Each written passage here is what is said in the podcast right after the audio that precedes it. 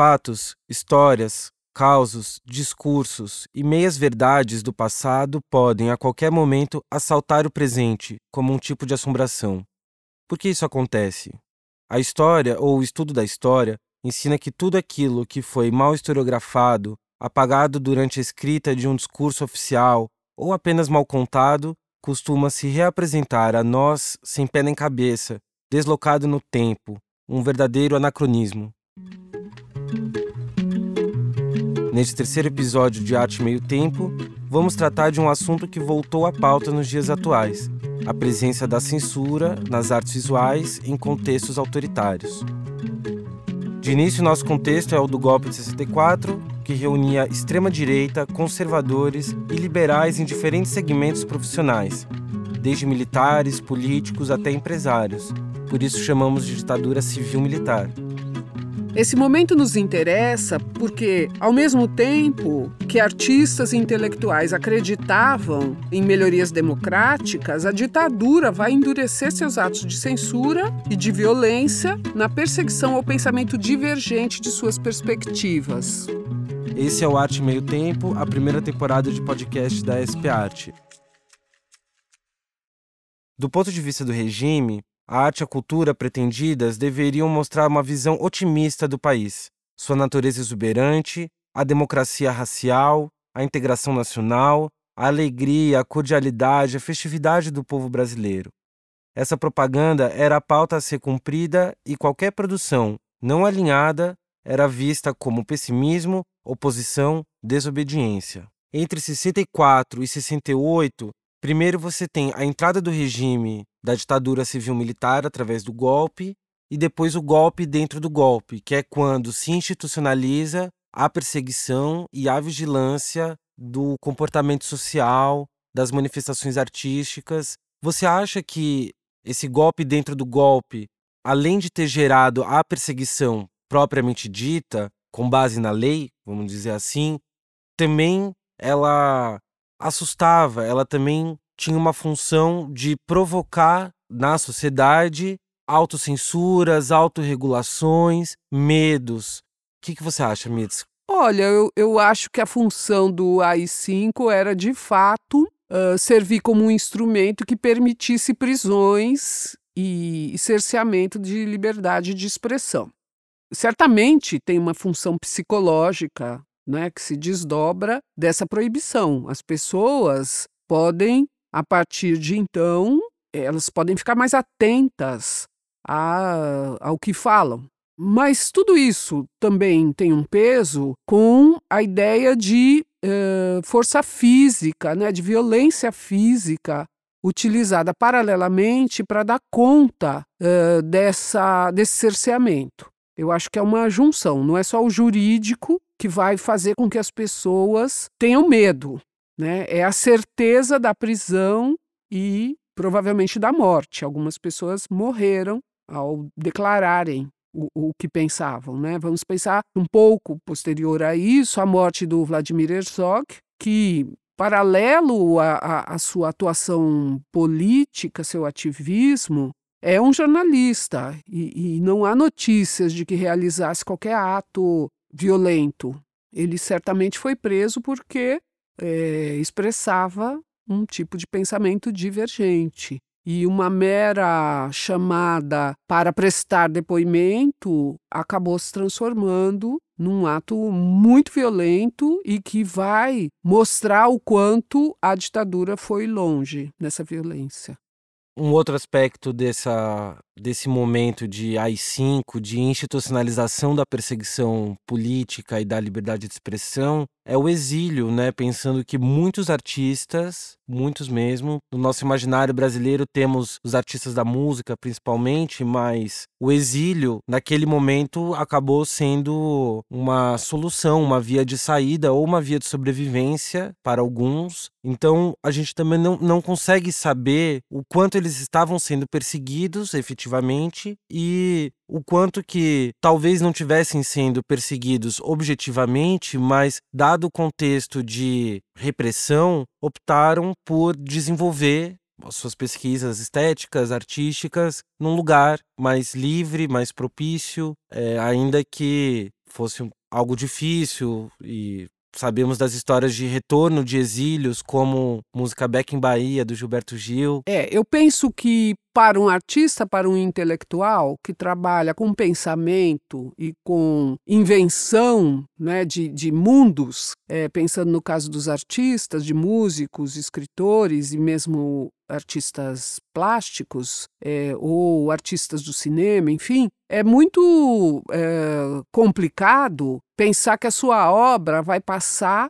por uma normatização né, que é algo que já havia caído por terra desde que as academias deixaram de ser o único lugar para estabelecimento de normas de como a arte deve funcionar. Uh, então, você pensar que você vai produzir e isso vai passar por uma avaliação que não é a dos públicos, mas é uma avaliação de normatização em função de uma concepção que você nem sabe exatamente qual é. Né? Tem aquelas histórias é, de, de atores que eram chamados para depor e que claramente quem perguntava não estava entendendo absolutamente nada do, do que estava sendo feito. Até porque um, uma das funções que a gente tanto fala da arte é um deslocamento de verdades, uma, um confronto com o estabelecido. Se você não tem uma condição de liberdade de expressão, é, a própria, o próprio fazer artístico deixa de ter sentido, né? O mundo, nesse instante, também está vivendo uma situação uh, de liberação dos comportamentos sexuais, principalmente, né?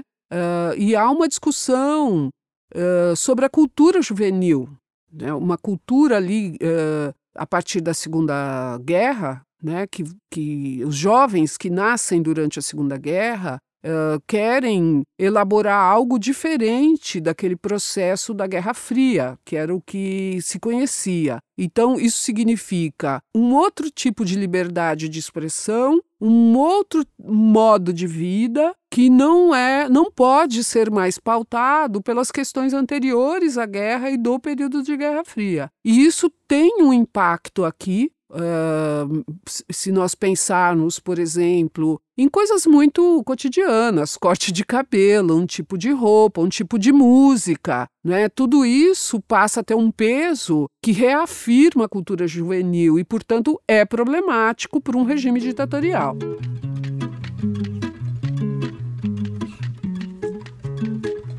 Vamos repassar aqui algumas situações que demonstram eventos de autocensura, censura e protesto.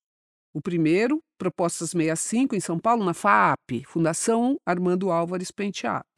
Algumas obras foram proibidas e artistas como Wesley Duque Lee, Nelson Lerner e Geraldo de Barros, entre outros, retiraram seus trabalhos em protesto. Essa exposição está conectada com uma outra no mesmo ano, Opinião 65, no MAN do Rio de Janeiro, na qual Hélio Oiticica foi impedido de entrar na abertura porque chegou acompanhado da bateria da Estação Primeira de Mangueira. A segurança acreditou que fosse uma manifestação coletiva em frente ao museu, Ainda que não fosse uma ação de censura política, o impedimento da entrada do artista mostra o quanto o pensamento canônico e acrítico busca determinar um conceito de arte que funcione de forma hegemônica, portanto autoritária. A exposição era uma ação que, alinhada aos shows denominados opinião, pretendia marcar uma presença política na arte contemporânea do período. São situações, até onde se sabe, de autocensura institucional. Um outro episódio, em 1967, anos depois, no quarto Salão Nacional de Arte Contemporânea de Brasília, o painel Guevara Vivo ou Morto, do artista Cláudio Tosi, foi danificado por um grupo de extrema-direita. No mesmo ano, em 67, o governo proibiu na nona Bienal de São Paulo a obra O Presente, de Cibele Varela, que foi retirado da exposição. Tratava-se de uma caixa que, quando aberta, mostrava um mapa do Brasil colado à foto de um general e a uma frase do hino à bandeira nacional: Recebe um afeto que se encerra em nosso peito juvenil. Também há um relato de um texto sem autoria atribuída que circula entre artistas apontando que o Itamaraty, que promovia um prêmio de aquisição, recusaria trabalhos eróticos ou de caráter político. Antes da inauguração, a Polícia Federal retira a obra de Varela e ameaça também o artista Kissak Jr. de prisão por um trabalho denominado políptico móvel, que retrabalhava as formas geométricas da bandeira brasileira para a manipulação dos públicos. Ironicamente, um dos premiados nessa edição da mostra é Jasper Jones, com sua série Flags, de bandeiras norte-americanas revisadas. Um tópico muito importante nos seus desdobramentos nos anos seguintes foi a suspensão da exposição no Museu de Arte Moderna do Rio de Janeiro, em 1969, que apontaria e premiaria os artistas que representariam o Brasil na Bienal de Paris. No dia anterior ao da abertura, quando a exposição já estava montada, um número grande de artistas e apreciadores apareceram para conferir os trabalhos. Dentre eles estava um oficial militar, além das personalidades do mundo artístico e cultural, sócios do museu e grande público. A exposição foi vista também pelo general César Montanha de Souza, entre os premiados que participariam da mostra francesa estavam Antônio Manuel, Humberto Espíndola, Carlos Vergara e Evandro Teixeira. Com o fechamento da exposição, Mário Pedrosa, na ocasião, aconselhou os associados da ABCA, Associação Brasileira de Críticos de Arte, a recusarem a participação nos júris de concursos promovidos pelo governo. Com a recomendação, efetivou-se o protesto internacional contra a décima Bienal de São Paulo, ainda em 69. O boicote, então, pelo que você contou agora, começa um ano antes com um certo combinado internacional, né? E esse boicote foi articulado também internacionalmente. E ele não foi um boicote em cima da hora, ele foi algo consequência de uma certa atenção aos rumos que a ditadura estava tava tomando. É importante nós lembrarmos que a Bienal, na hora que acaba uma Bienal de São Paulo, já começam os trabalhos para a seguinte. Então, os trabalhos já estavam acontecendo. Tem um livro do James Green que chama Apesar de Vocês. Este livro relata-se minuciosamente o movimento dos já, vamos usar entre aspas, exilados ou pessoas que estão fora, né? O Rubens Gershman,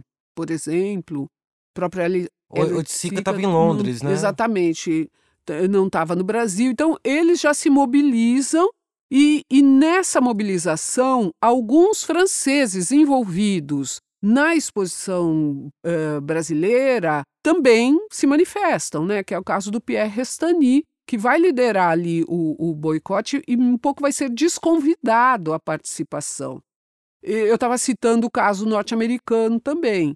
Há um, começa a haver um, uma, uma movimentação liderada pelo Gordon Matta Clark no sentido de é, boicotar a Bienal. E, portanto, aqueles que já estavam envolvidos na elaboração ou de uma exposição né, interna, do, da representação do país, começam também a sentir o peso de participar de uma exposição num país ditatorial e com censura. Então, a manifestação internacional ela tem dois polos ali, né, na Europa e nos Estados Unidos. A ponto de Titilo Matarazzo, que é, é, no fim fazia a curadoria do evento com mão muito firme, ter muitos problemas para conseguir levantar a exposição. Você tem é, representações inteiras que se recusam. Se o próprio país não se recusa, você consegue trazer a representação, mas os artistas se recusam. Se eu não me engano, a Sala da Venezuela ela, ela é montada na Bienal mas os artistas recusam a participação depois que está tudo montado. Então eles vão ter que colocar uma zebra na porta ou para demonstrar que existe algum problema. À medida que as representações internacionais começam a se recusar, você tem também convites locais que começam a voltar. E, e você tem casos de artistas que vão e voltam, né, aceitando e recusando mais de uma vez este convite. Há um alinhamento da Bienal, sua forma de gestão, o seu financiamento, a ditadura, que não é pública, passa a ser vista como representante da ditadura por sua forma de gestão e pelo seu alinhamento financeiro e também por um, uma, um, um certo comportamento dos seus gestores.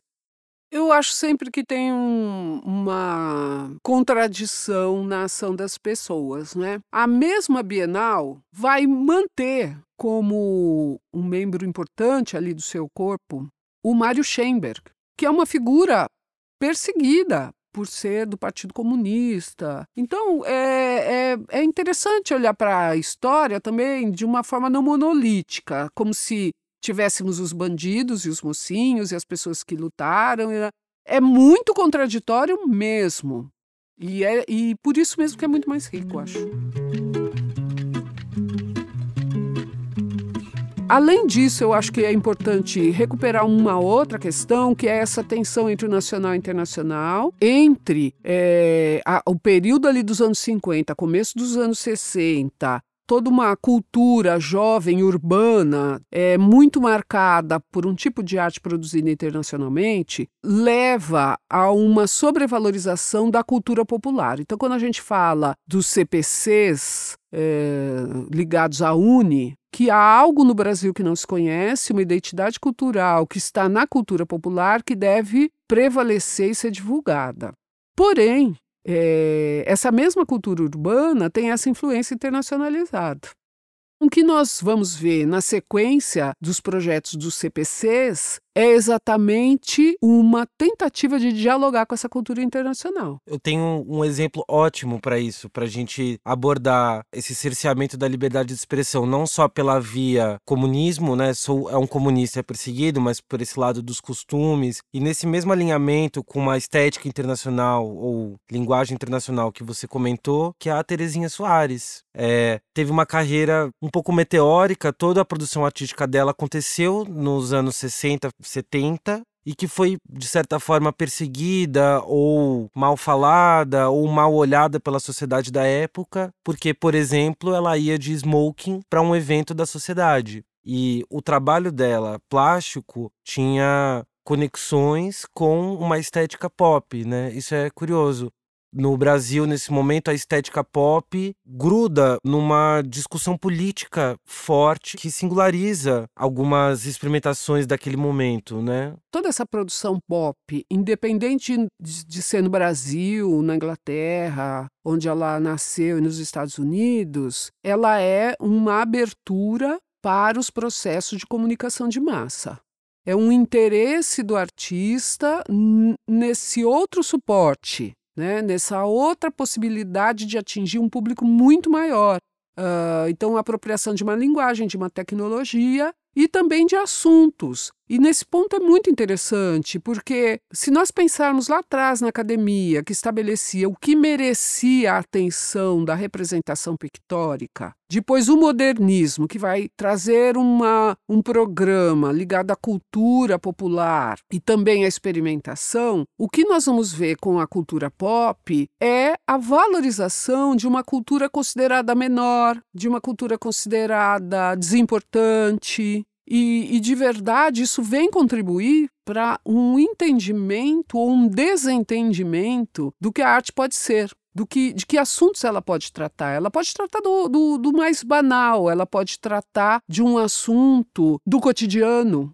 Ela não precisa falar de mitologia para poder exibir possíveis verdades, por exemplo quase todos os artistas ali experimentam suportes diferenciados, materiais ditos menos nobres, talvez, é, justamente nessa confluência com a vida cotidiana. É, eu acho que eu teria dois exemplos aqui, dois que nós já citamos. Um, esse trabalho do Cláudio Tosi, que é um artista dentro, vamos dizer, desse eixo pop, né, de interesse nos meios de comunicação de massa, é um artista que vai trabalhar muito com isso. Quer dizer, toda a produção dele nesse instante ela é a partir de imagens uh, da, das revistas né, transpostas para o meio da pintura. Então ele usa em parte essas imagens, sabendo que ela tem um impacto, elas também uh, exigem uma leitura específica. Né? Quando nós olhamos para os jornais, a fotografia que ilustra uma matéria, ela deve ter um impacto né? Entre cinco fotografias, quem edita essas fotos vai escolher aquela que tem um impacto.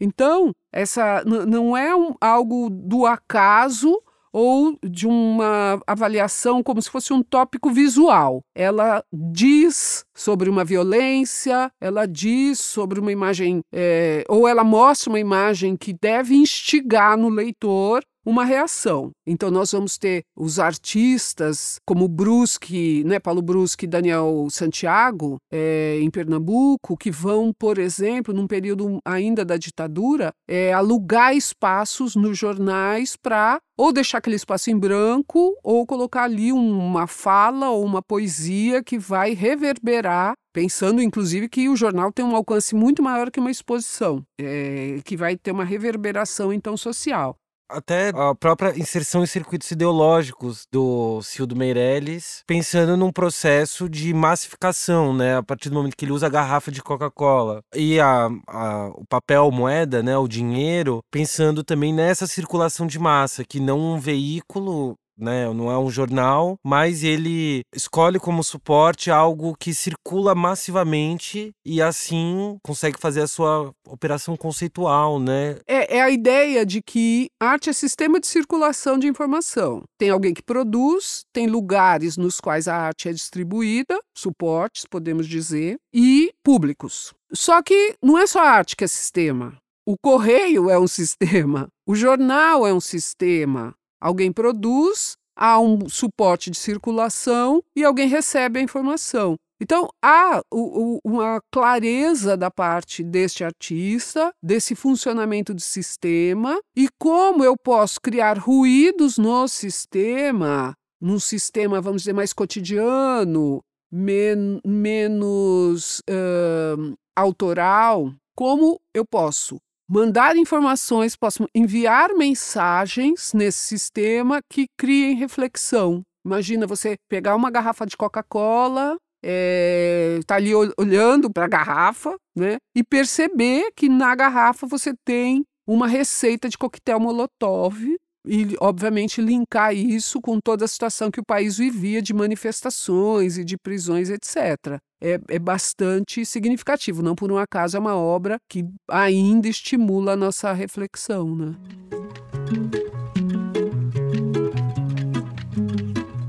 É importante pontuar um evento muito marcante na, na história da arte, é, pelo trauma que gerou, que foi a segunda edição da Bienal da Bahia, em 1968. Ao todo, a Bienal contou com a participação de 270 artistas e mais de mil obras. O clima, porém, foi tenso, visto que já estava em vigor o AI-5. Um caminhão carregado de obras rejeitadas pelo júri de seleção foi apreendido pela Polícia Federal quando seguia para as dependências da Academia de Letras da Bahia. Há relatos de situações de constrangimento antes da abertura, apontando obras subversivas.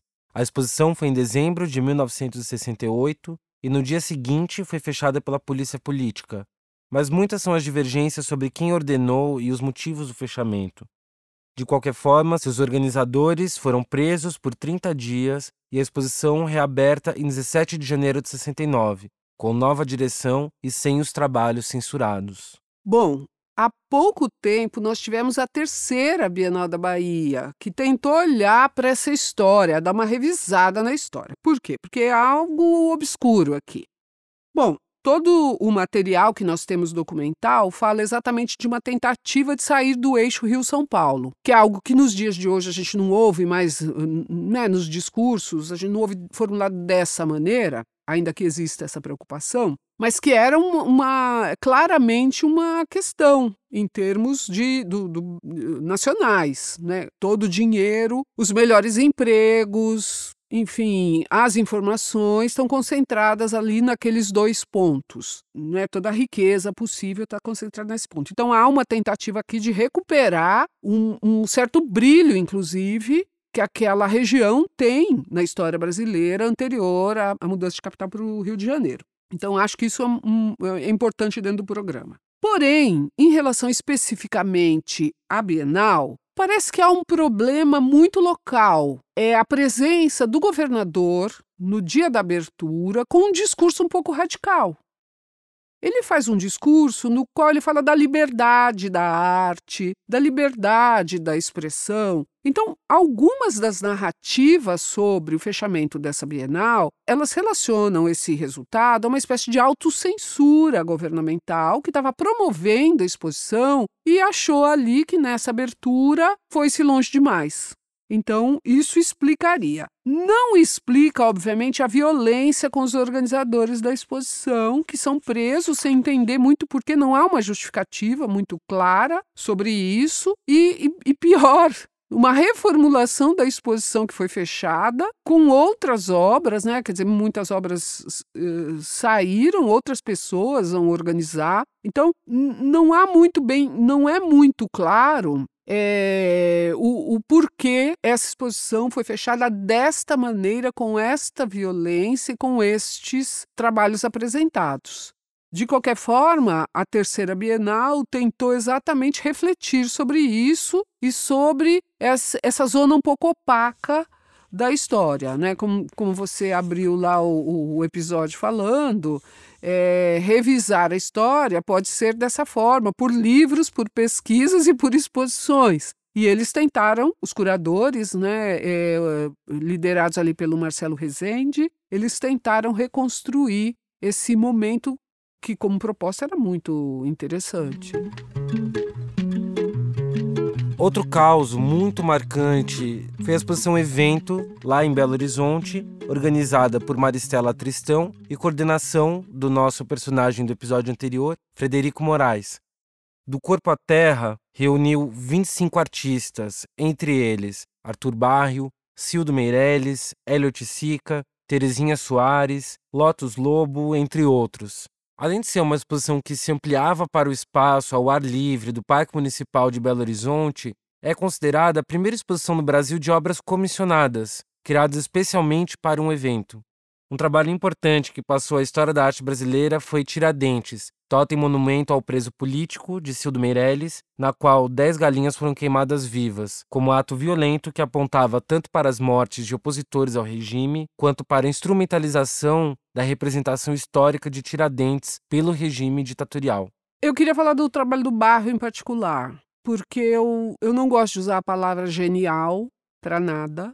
Porém, aqui eu diria que é um trabalho genial. Ele saía na madrugada no Rio de Janeiro, distribuindo pela cidade com amigos, um amigo em particular. Eles saíam pela cidade jogando trouxas né, de, de tecido é, que continham dentro carne, carne de animais, né? Eh, de, de açougue, restos de açougue.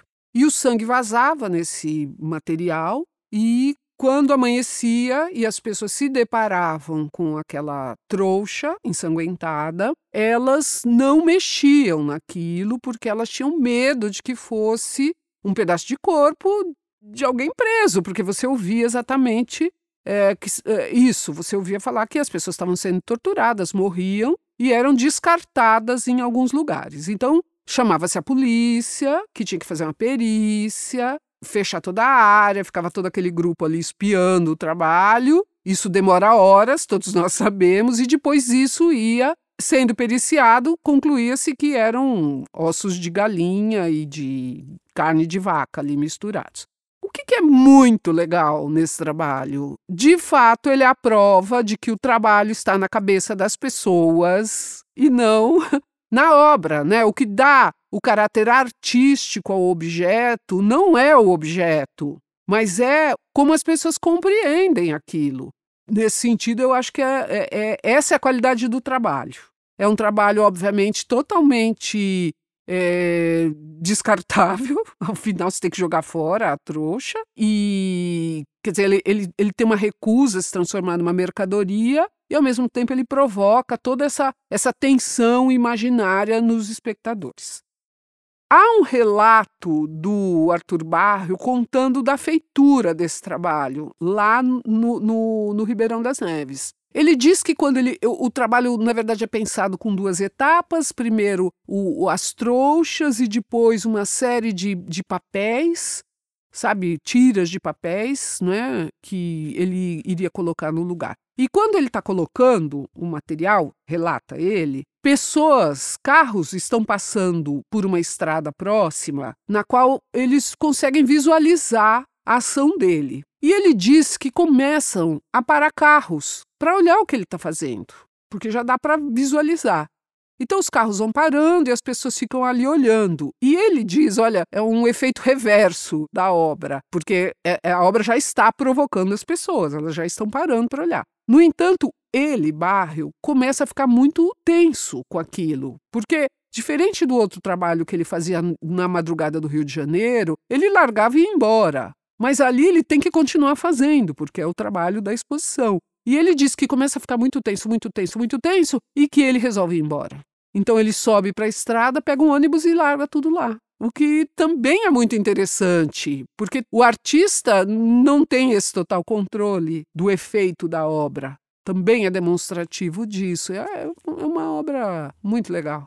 É, nesse caso da exposição do corpo à terra, a gente tem aqui uma espécie de claro, uma exposição altamente politizada. Enfim, a, a, própria experimentação é a política, não um discurso político explícito. É, eu acho que a arma política para alguns desses artistas presentes nessa exposição e em outras que virão depois é o comportamento.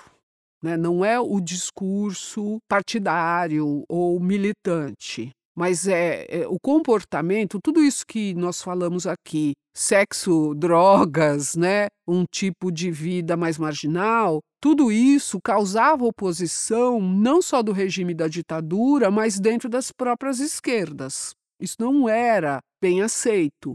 E, e, e, portanto, parece para alguns artistas bastante radicais, que trabalham com a experimentação, um lugar muito bom. Né? É um lugar onde é, é tudo contra todos. E, portanto, lugar de reflexão, lugar de posicionamento e um lugar da arte. É, vamos ficar por aqui. No próximo episódio, nós vamos continuar tratando das experiências dos artistas, esse comportamento muito experimental que nós encontramos no final dos anos 60 e início dos anos 70. Mas, contraditoriamente, essa experimentação vai se dar institucionalmente. As instituições vão começar a se abrir para esse tipo de manifestação. Vamos nos deter especificamente nas chamadas JACs, Jovem Arte Contemporânea, que ocorreram no Museu de Arte Contemporânea da Universidade de São Paulo.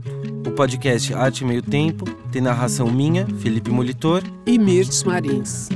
Edição de Bárbara Mastrobono e é gravado, editado e finalizado no estúdio Oiô em São Paulo.